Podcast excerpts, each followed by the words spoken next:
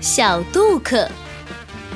小杜克是个聪明懂事的孩子，他一边看地理书，一边照顾自己的小妹妹，给她唱歌听。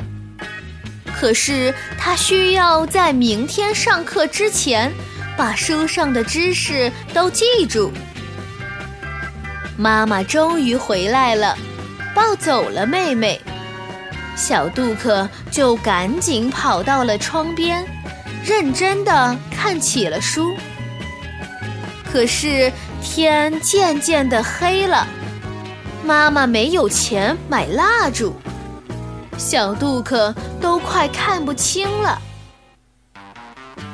好心的妈妈看见洗衣服的老婆婆没有办法从井里打水。就赶紧让小杜克去帮忙。乐于助人的小杜克立刻跑过去帮老婆婆打水。可是等小杜克回来的时候，天已经完全黑了。小杜克只好上床睡觉。他把书本放在了枕头下面。因为他听别人说过，这样做可以记住书本里的知识。就在小杜克迷迷糊糊的，好像要睡着的时候，看见洗衣服的老婆婆温柔地对他说：“如果你明天记不住功课，那真是可惜的很。你帮助过我。”我现在应该帮助你。我们的上帝总是帮助人的。说完后，小杜克的那本书就在他的头底下稀稀疏疏地动起来了。一只雀格镇的母鸡跑了出来，告诉小杜克雀格镇里住了多少人。一只布列斯托的木头鹦鹉也飞了过来，告诉小杜克，他们那里的人就和他身上的钉子一样多。小杜克又忽然觉得自己骑上了一匹马，一位穿得很漂亮的骑士把他抱在马鞍前面坐着，他们穿过森林。来到一个非常热闹的大城市——福尔丁堡。小杜克看见宫殿有许多高塔，漂亮极了。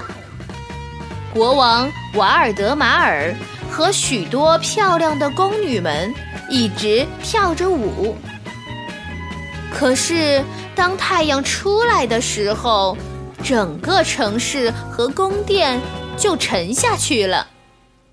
那些高塔也一个接着一个的不见了，最后只有剩下一座高塔了。小杜克躺在床上，仿佛是在做梦，又不像在做梦。一个水手告诉他，科苏尔莱是一个有清亮的港湾。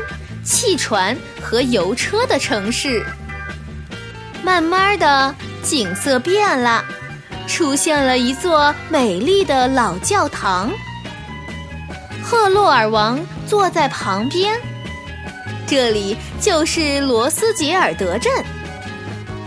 丹麦所有的国王和王后头上戴着金冠，都手挽着手。走到这座古教堂里来，风琴奏起了美妙的音乐，泉水也快乐地流淌着。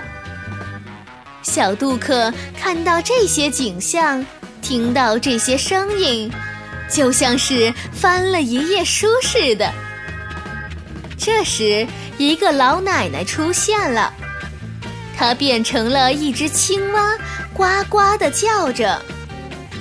就在这时，他看见自己的小妹妹忽然变成了一个美丽的小姑娘。他们一起飞到西兰。国王赫洛尔说：“小杜克以后会拥有一个很大的养鸡场，不再饥饿和贫穷，会成为一个富有和快乐的人。而且，小杜克会变得非常有名气。”第二天晴朗的早晨，小杜克醒来了。他一点儿也记不起这场梦了。他从床上跳下来读他的书。这回他很快就懂得全部的功课了。洗衣服的老太婆把头伸进门来，感谢他昨天的帮忙，祝愿他美梦成真。